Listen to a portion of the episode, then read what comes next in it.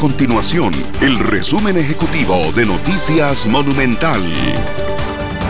Hola, mi nombre es Fernanda Romero y estas son las informaciones más importantes del día en Noticias Monumental.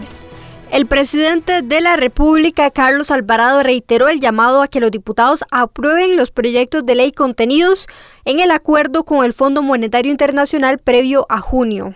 Esto luego de que este lunes el Movimiento de Rescate Nacional anunciara que se realizarán huelgas a partir de la próxima semana y que busca acercamientos con sindicatos para frenar el avance de esas iniciativas. La Caja Costarricense de Seguro Social desmintió que el Centro Nacional de Rehabilitación, CENARE, suspendiera sus servicios el año pasado debido a la pandemia de COVID-19. La aclaración surge tras denuncias que así lo señalaron. Estas y otras informaciones usted las puede encontrar en nuestro sitio web www.monumental.co.cr. Nuestro compromiso es mantener a Costa Rica informada. Esto fue el resumen ejecutivo de Noticias Monumental.